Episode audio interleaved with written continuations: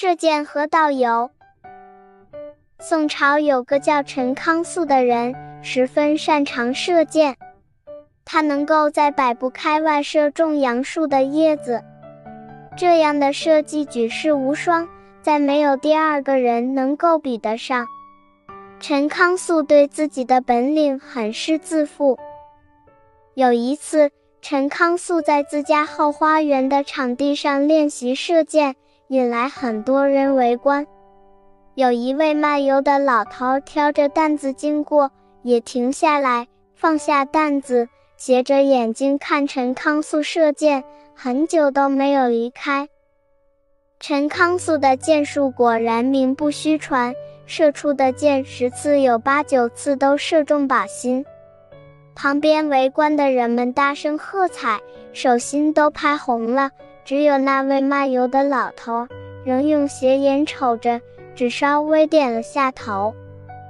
陈康肃见老头似乎有点看不上他射箭的技艺，又生气又不服气，就放下弓箭走过去问老头说：“你也懂得射箭吗？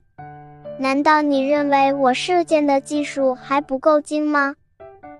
老头平静地回答说：“我觉得这也没啥了不起的，只不过你练练的多了。”手熟而已。陈康肃终于发怒了，质问道：“你怎么敢如此贬低我的绝技？”老头也不急不慌不忙地说：“我是从我多年来导游的技巧中懂得这个道理的，我就演示给你看一看吧。”说完以后，老头把一个葫芦放在地上。又取出一枚圆形方孔的铜钱，盖在葫芦嘴上，然后他用一把油瓢从油桶里舀了一满瓢的油，再将瓢里的油向盖着铜钱的葫芦嘴里倒。只见那油呈细细的一线流向葫芦嘴，均匀不断。等油倒完了，把铜钱拿下来细细验看，竟然连一点油星子都没有沾上。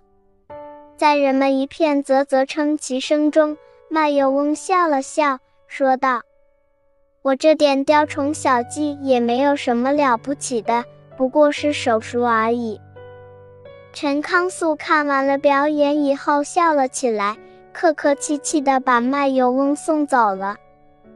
这则寓言告诉我们，再难的事，只要我们反复的、不间断的练习实践，日久天长。必定会熟能生巧。